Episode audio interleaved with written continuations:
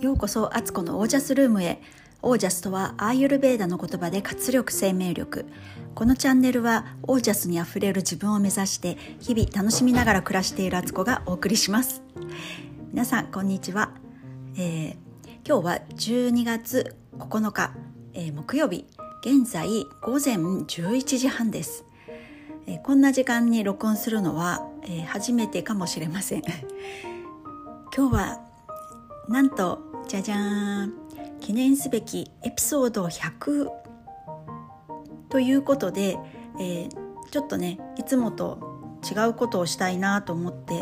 と言っても同じように私が話すだけなんですけどあの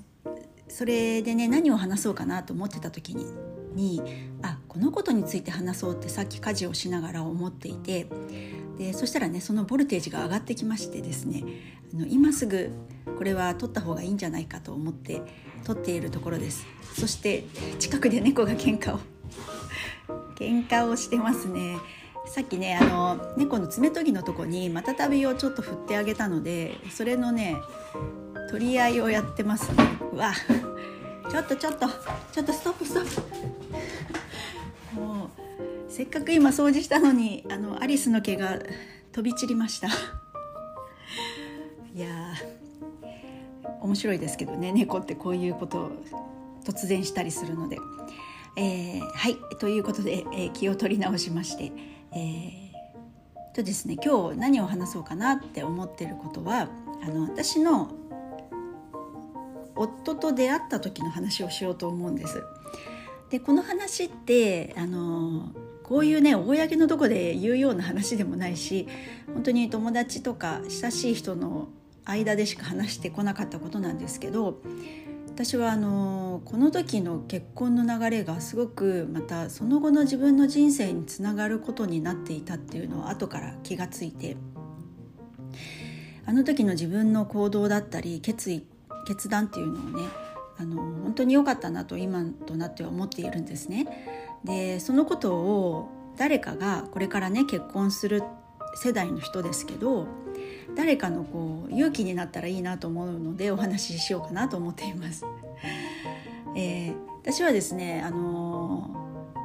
ー、夫がおりましてねいるんですけど 3個年下の夫なんです。で何で出会ったかっていうとあの合コンなんですよ。結構ねえ合コンで出会うなんてって私もね思ってたんですよ。あの結婚する相手はねなんか自分でちゃんとこう叱る ちょっとままだ喧嘩してる叱るべくところで出会ってなんかこうね自然な恋愛でこうしたいなとは思ってたんですけどまあでもね出会い方って関係ないなって今となっては思ってるんですよね。出会うべく人と出会ってれば別に方法は関係ないっていう感じです。でどっから話したらいいかなっていうと結構ね遡っちゃうんですけど私が、えー、20代の頃大学時代からずっと付き合ってた彼氏がいたんですね。元彼なんですけどね。それがあのあうん。そして、えーと、8年ぐらい付き合ってたのかな。でまあ結婚したいなと思っていたんですけど、まあ、状況的にね結婚ここで無理やりすることはできたかもしれないけどいやなんかなんとなく踏ん切りもつかないというか婚していいのかなと思うことも多々ありましてですね。で結局その彼とはお別れしたんですよ。で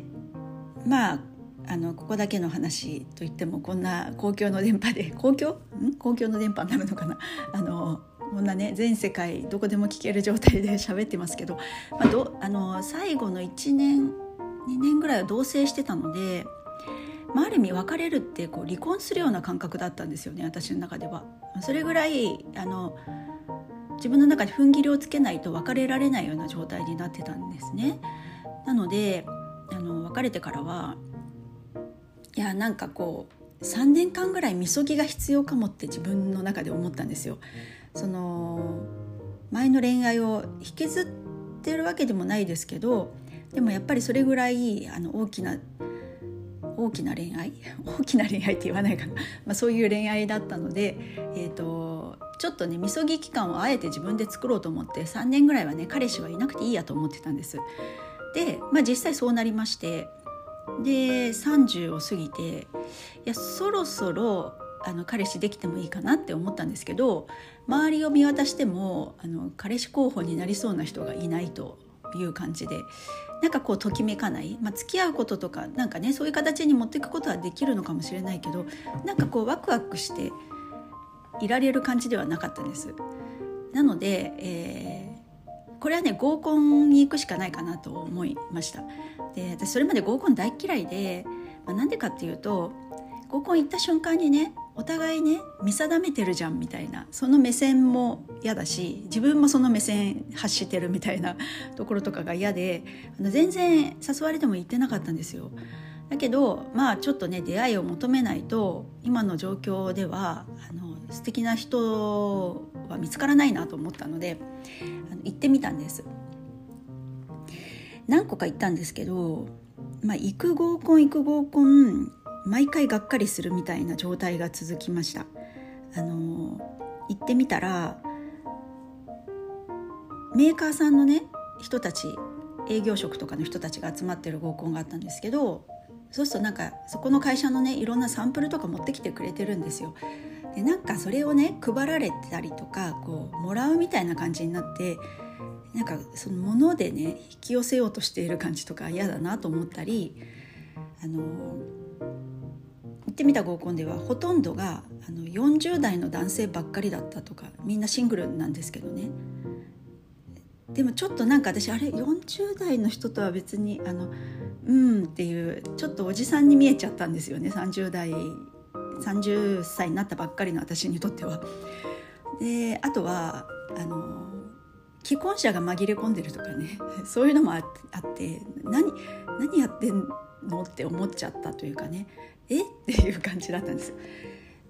それからえ、ー、とまああのその頃ってねあのホリエモンのね元の会社のライブドアがイケイケの時代でしたでしたのでライブドアの人と合コンした時はまあめっちゃ高飛車な感じの人たちが集まっててなんかねちょっとそのノリにもついていけなかったりしてうんやっぱり合コンってあんまり楽しくないなっていうふうにそこに結論ついちゃったんですよ。じゃあどうしようかなと思ってた時に友達が「そしたらさあの結婚相談所とかのお見合いパーティー行こうよ」って誘ってくれてなんかそういうのもあんまり乗る気ではなかったんですけどまあとりあえず社会勉強かと思って行ってみたんですね。あの食わず嫌いでいてはいけないと いうことで行ってみたんです。でその合コンパーティーっていうのがお見合いパーティーかっていうのがあの午後からの設定だったので午前中にねその友達だってお茶してで会場の下見してみようよってどの辺かなとかってちょっと見に行ったんですねそしたらなんかお店らしきところからぞろぞろと女の子たちが降りてきてで男の子たちがこう見送るみたいなシーンがちょうど見れちゃったんですよ。で「え？とか言って「え合コンあお見合いパーティー午後からだよね」って「あれ？なんか午前中もやってたんだ」みたいな。それはあの普通ね男女逆だと思うんですけどそこのお見合いパーティーっていうのは男子が主軸になってて男の子は一日通して同じ人で午前午後と女の子がスイッチするみたいななんかセッティングだったらしいんですよどうも。でうわーとか言ってえ私たちなんかこう、ね、手を変え品を変えじゃないけどそういう状態でやらされるわけと思って「やだねやめようよ」ってそこでねキャンセルしようって話になったんですよ。でまあね電話一応電話しとくかってことで電話してね「あのすいませんあのちょっとあの今日は行けません」って連絡したら「あのえあなたたち今どこにいるの?」って言われてあのまあそのね正直に言っちゃったんですよあの近くにいるみたいなことを。だけどまあ人具合悪くなりましてみたいな体調不良を使おうと思って言ったらなんかそのおばさんあ電話出た人がねおばさんとか言ったらあれだけどあのなえ絶対来てよって言われたんであのとりあえず来てみたいな。キャンセルなんかダメって言ってキャンセル料いくらいくらみたいなこと言われて結構すごい勢いで言われちゃったんですよね。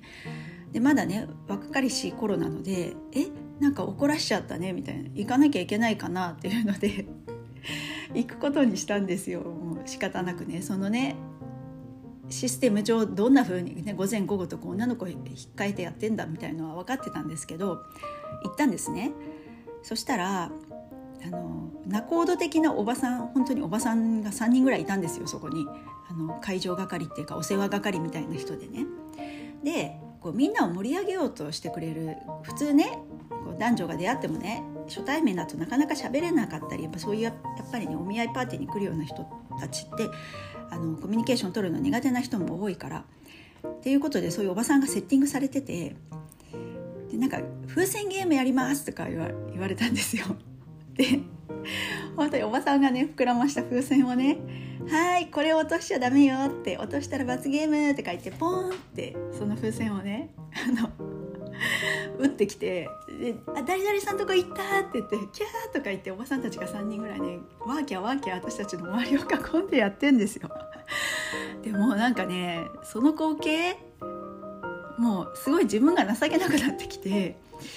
いや私こういうおばさんにお世話されないと彼氏の一人もできないのかって思った時にいや違うでしょって思ってこれはあかんとこのまま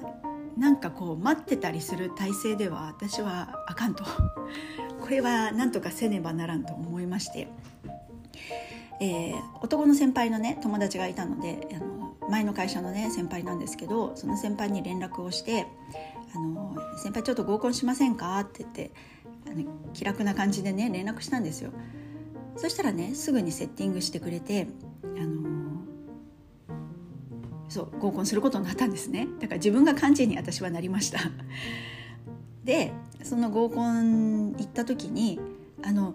すごく今までの合コンとは違ってあとってもいいメンツみたいな感じのあのクオリティ高い感じの 人たちが集まってたんですよ。でそこで私の隣の席に座ったのが今の夫となる人だったんですよね。で正直言って全然タイプじゃなかったんです最初第一印象としては。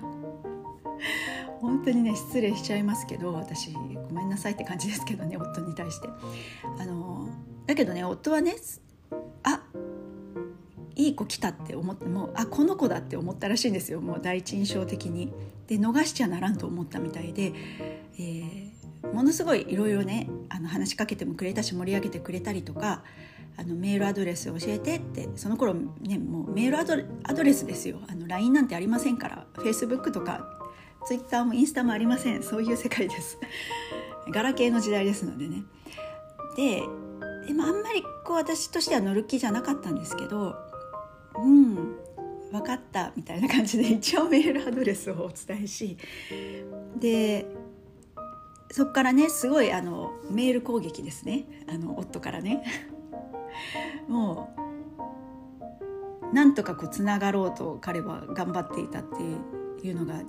私からしても分かったというか、まあ、タイプじゃないし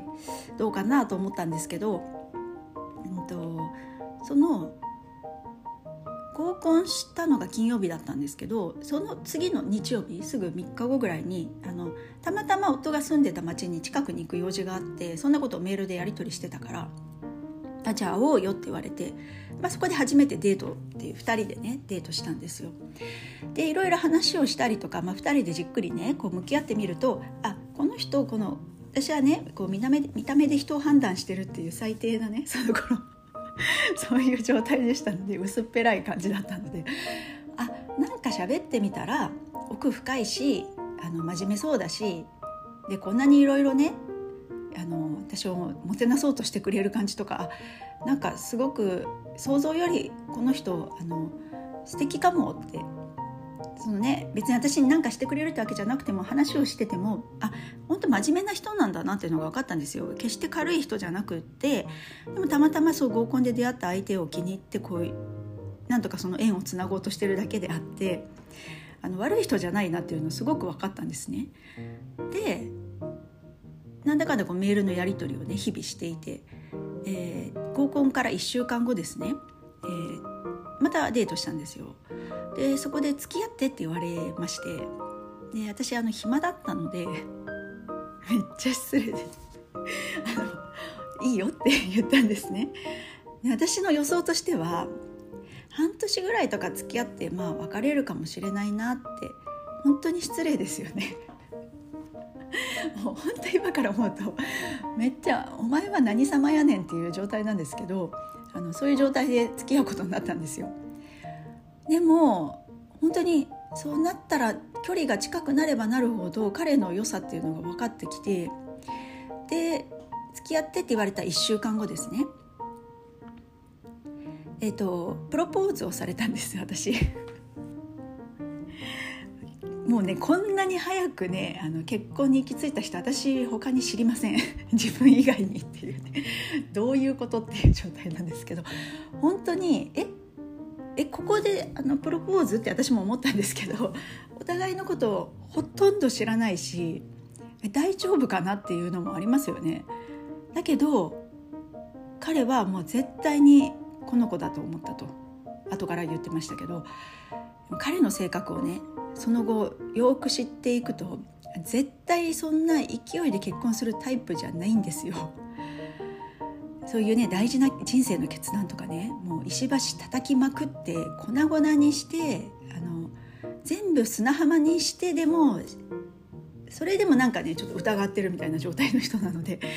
なんで出会って2週間の人にプロポーズができたんだろうなっていうのは今でも、えー、藤代家あの七不思議の一つ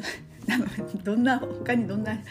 どんな不思議があるんだって感じですけどでも本当にそれぐらいちょっと考えられないような彼の行動がありましてでも彼も自分でも分かんないって言ってるんですよ。でもとにかく逃しちゃダメだっていうことだけは分かったみたいな。でまあ、それであの結婚することになりましてでプロポーズされた1週間後の週末にはあの明治神宮のブライダルフェアであのデートと称してちょっとそのブライダルフェア見に行ってあのもう白むくを試着している私みたいな状態でした。ね、とこんなスピードに人生展開すんのかなって思いながら自分でももう笑っちゃうほどな状態だったんですけどそれはそれですごい楽しかったんですよ本当に。毎日毎日がもうどんどんいろんなことが進んでいくし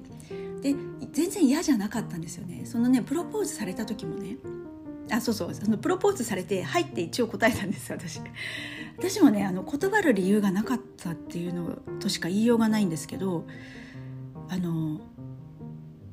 大手を振ってねイエスみたいな感じでは決してなかったですよ。そりゃその2週間しか出会って、ね、知り合ってないしみたいな。だけど断る理由がないっていうこともイエスという理由の一つになるってそこであの思いました。あの消去法？消去法とか言ったらまた失礼だけど。でも本当にあここで断る必要はないってなんか子供の姿が見えたんですよね私の中で。でその子供たちがにそのママプロポーズされた時にねそのなんて答えたのって言われた時に言いよどんだとかねちょっと待ってと言ったとかってなんか言いたくなかったんですよ。子供たちにはあのパパから結婚してって言われた時「あのうん」って「はい」って言ったんだよっていうふうに言いたいってなんか思って。ね。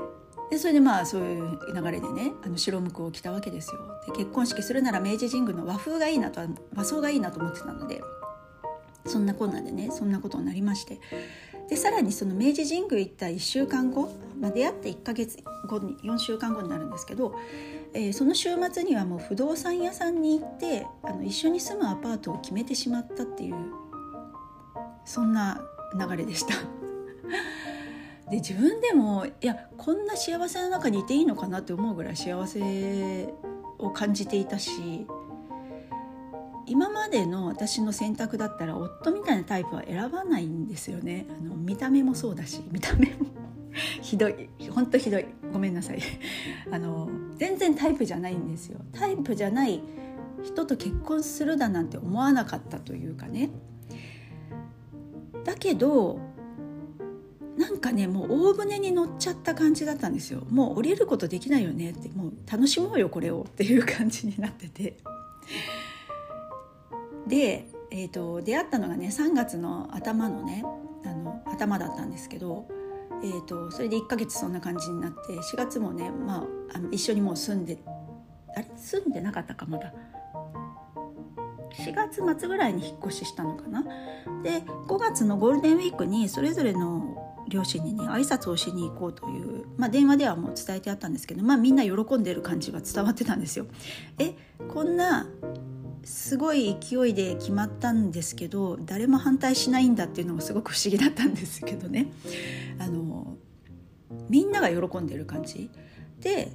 えー、夫は愛知県で私岐阜県なんですよ。これもたまたまね偶然そうだったんですけどだからそれぞれのあの家に帰省するついでに挨拶をしに行ったらもう本当にあのみんな喜んでた。あの誰も嫌な顔とか嫌なことは言わずもう本当によかったよかった万々歳みたいなこういうことってあるんだなと思ったんですよ。私その元彼とはねずっと付き合っててもちろん家族とかもそのことは知ってたけどみんな反対してたんですよ。その付き合ってることとか。結婚なんかもう言語道断みたいな感じでね。で私はでもめちゃくちゃその時は結婚したいと思ってたんですよその元彼とはねだけどうまくいかない時ってこういうことかっていうでうまくいって流れに乗るっていうのがこあの夫なんですけどこういうふうに周りもいいよいいよって言ってくれてやっぱそれって幸せなんですよねそうやって言ってもらえることが。ああこういうことなんだなと思いながらあのもう結婚へ進んでいったわけですよ。でですねこの またオチがオチが オチって言っていいのかな？オチがありましてあの両親にね挨拶しに行って帰ってきて23週間後2週間後ぐらいだったかな。なんかね私本当に具合が悪い日々が続いておりましていやおかしいなおかしいなと思ってたんですよ。であれ？もしやと思って調べたらえ妊娠しておりまして私。えっとだからね出会って3月に出会って5月中旬にはもう妊娠発覚っていうねまさかのこれはですね多分夫もびっくりしたと思いますしあの夫の性格からして絶対できちゃった結婚とかありえないタイプなんですよ。そういうことの対極にいる生き方をしてきた人なのに。まさかのできちゃったみたいな。っていうかできてたの？できてたの？びっくりマーククエスチョンマーク結婚って私は言いたいんですけどあの一応ね挨拶して承諾得てる状態でのそういうことになったのであの子供ができたから結婚しますって言ったわけではないっていう感じなんです。でもねどっちでもいいんですよそんなの。今から思えばね今から思うとねもうそんなんどうでもよくてあの本当に女性っていうのは子供を産んだ方がいいし埋めるんだったらねその埋めない状況の人もいるのはもちろん分かってるんですけど生物学的にはやっぱり子宮って何のためにあるかっていうねあの前ずっと前のエピソードのね三佐千鶴先生の本「鬼ババ化する女たちで」あの語ってた部分なんですけど本当にやっぱりあの女性性をね謳歌するって自分の女性の人生がレベルアップするチャンスなのでどんな状況であれえー、相手のことが多少気に入らなかったりどうかなと思うことでもあの子供を産んで育てていけば家族っていうものが作れるしそこで学んでいって成長するわけですよ。完璧なものを最初から求めちゃいけなくてあの完璧に自分が完璧になったら子供を産もうなんて言って一生来ませんからそんなのって子供を産んでから成長していくんですよ人って。まあねそそうじゃない状況の場合もねあの部下を育てるとかペットを育てるとかお花を育てるとかそういうことで成長することはもちろんできるんですけどでも体を使うのが一番あの分かりやすいっていうのがあるのでそこはねあの本当にあのどんな状況でもね子供を産むってことは一つの選択肢として入れておくっていうのは私は大事なことだと思っています。でちょっと脱線しましたけど、まあそ、そんなこんなでね、えー、結婚することになって子供ができまして、えーと、結局7月に入籍をして7月1日って私一番好きなあの日付なんですよ。なんか意味は特にないんですけど。なので7月1日に入籍をして、えー、9月に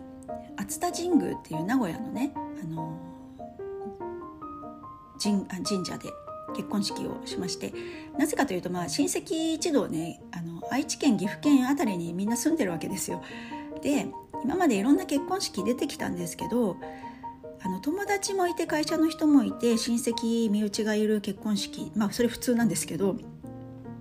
どうも友達とか、まあ、会社の人とかが中心になってしまってあの身内は後回しになってしまうことが多いなって思ったんですよね。でそう思った時にあ、あの私はこう身内の人もが楽しんでもらえるっていうか喜んでもらえる結婚式にしたいなって思ったのであの身内だけで身内全員ででもどれぐらいかなそれぞれ3 4 0人ぐらい30人ぐらいは親戚呼んだので結構まあまあ560人の結婚式になったんですけどでもこじんまりしながらあのとてもいい結婚式ができたんですよね。あの本当に家族の結婚式というか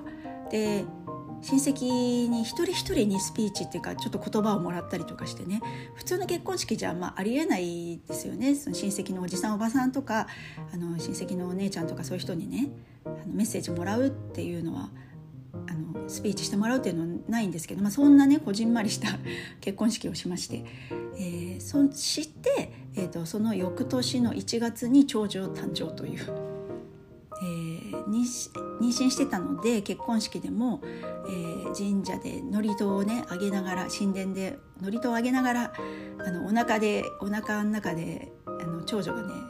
お腹を蹴ってるみたいな状態でしたけど。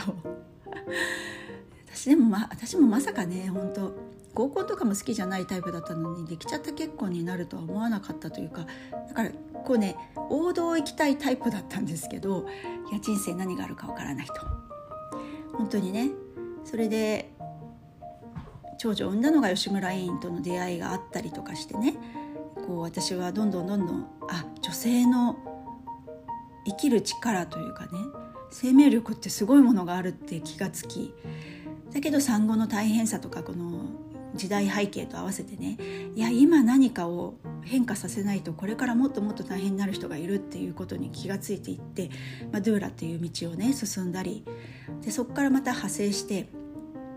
自分がどう楽しく生きるか人生を満喫するかそして自分のダルマというね人生の目的を見つけてそれに沿って生きていくかってことが大事かってことが分かってまた今ね新たにあの方向転換しようとしている瞬間でもあるんですけれども、まあ、そんなこんなでね夫と出会ってなかったら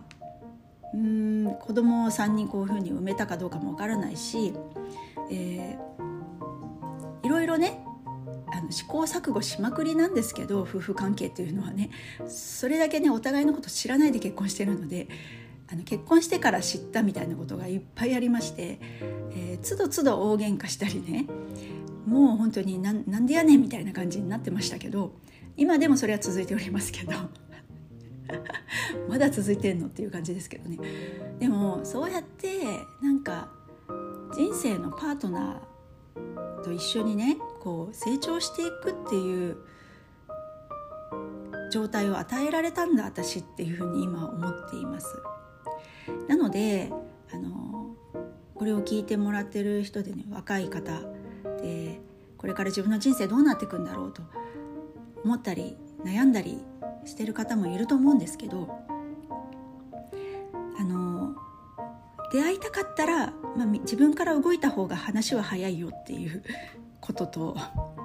ね、私なんか本当自分で企画した合コンで自分で相手を調達したっていう状態ですからその合コンでね、えー、と4対4だったのかな？で私たちだけ結婚しましたよね。他の人たちはその場だけの楽しさで終わってましたしだからあの自分から動くと自分が主役になれるってことですよね多分。いやでも他の人たちもね幸せになってますけどね今ねそのあの合コンいたメンバーもね。だけど、まあ、とにかくあの私はあの時自分自身のために生きたんだなっていう感じなんですよ。ね、猫も賛同しているみたいですでその時すごく思ったのは自分の釣り竿は自分から海に垂らしに行かないと魚は釣れないよっていうことですよね。自分の釣り竿がねどんだけ磨き上げて完璧なものを持っててね持ってんだけど陸の上の方で陸陸の陸でねそれを磨くだけ磨いて誰かこの釣り竿の釣り糸の先にあの魚を引っ掛けてくれないかなと思って待ってる状態では魚そんな風にはなかなかやってくれる人いませんよね 多分。せめて海のとこまで歩いていく。で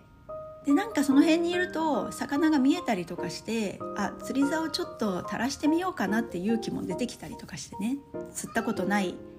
釣ったことないから釣れるかどうかわからないって悩んでてもなんとなくやってみたくなるんですよそこまで行けば。で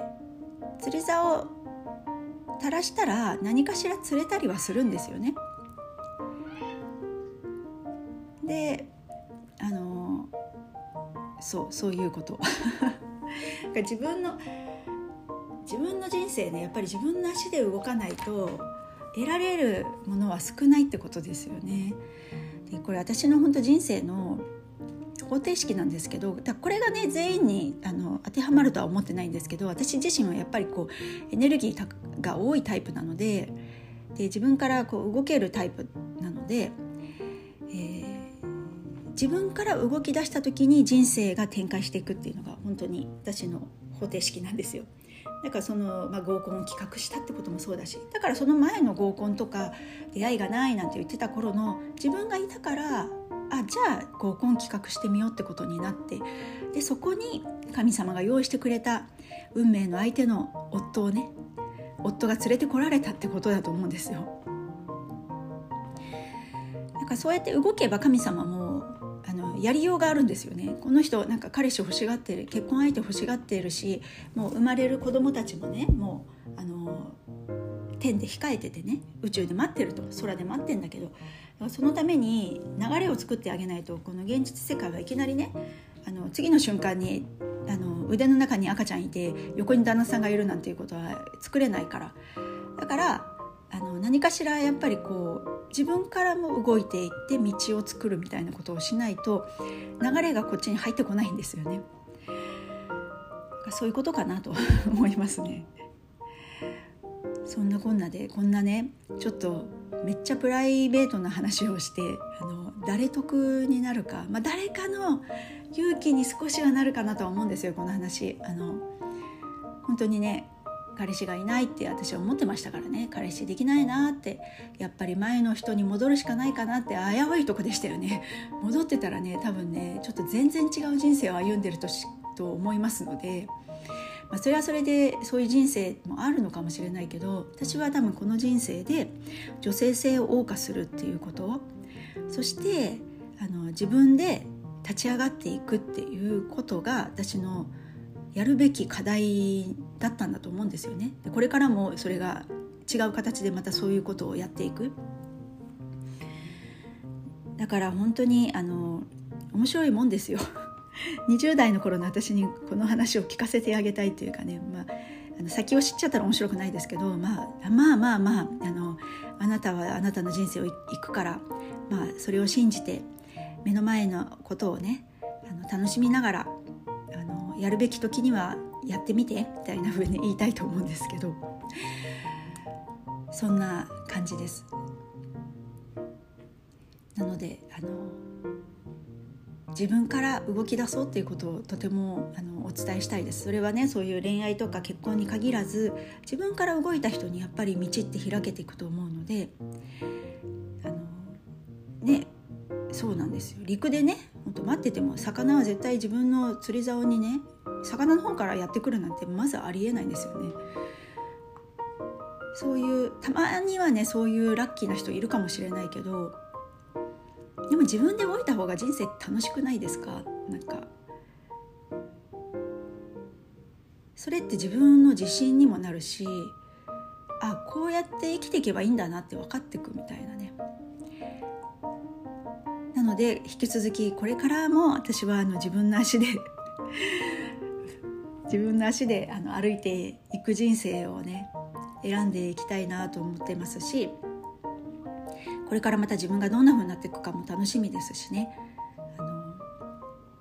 そんな感じで100回目を記念すべきエピソード100回目のお話でした。ちょっとねあの昔の知り合いとかがこれを聞いたらねその元彼のこととかも知ってたりするのでああみたいな風に思うんじゃないかなって。それもちょっと恥ずかしいんですけどもうね別に恥ずかしい恥ずかしい経験なんてないですよ。あのそれをどう捉えるかですよ。あれがね、あの経験があったから私は今ここにいるわけでこのね平日の昼間から自由に生きてるわけですよ私本当にこの自由を与えてくれたのも夫のおかげだと夫の夫に感謝ですよね本当にね。夫がこうあの本当に安定してるタイプの人なので私にこの生活を与えてくれてるっていうまあまあムカつくこともあるけれども彼には本当に感謝をしています。この間もね喧嘩しましたけどあの電話しろしない問題。あのあ,、えーと、1日ぐらいずっと無視してたんです。ひどい。ひどいよね。ちょっと腹が立ってなんかちょっと気分が戻らなくてね私。ででもそれでもなんか日々楽しく生きてたんですよ私は。で自分の中のエネルギーが上がってきた時にあこのタイミングと思って夫とパッと目が合った時に「許すから許す」みたいな風に言ってニコニコしながらね。本当でもねなんかひどいよね。上から目線ですよね。許すとか言っちゃって。でもそれで夫も笑って夫もあのあの素直に本当謝りたかったんだと思うんですけど、まあ、言えあんまりそういうのも言えないタイプだしお互い分かってんですよねお互いのこと。でまあちょっとその茶番劇大終わりってことで許すから許すってことになってそれを聞いてた末っ子とかも「やったね」みたいな感じでニコニコしながら 見てましたけど。そんなそんなこんなです。はいということでえめっちゃ長くなりました。あの100回目ありがとうございます。皆さん皆さんが聞いててくれるから私も本当続けられていて本当にこの100はトータルしたら何時間なんですかねなもう結構毎回長く話してるので あのすごい時間をね費やして聞いてくださってて本当にありがとうございます。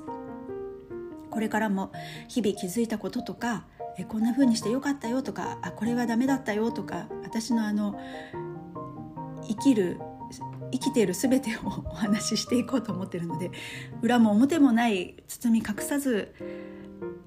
どっこい生きておりますっていうことをお伝えしていきますので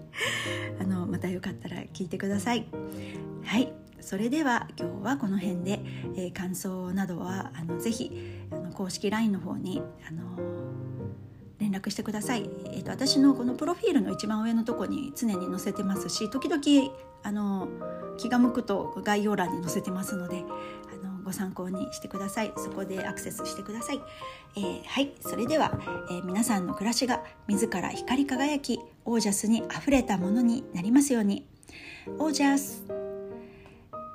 自分の釣り糸は自分で垂らしに行こう。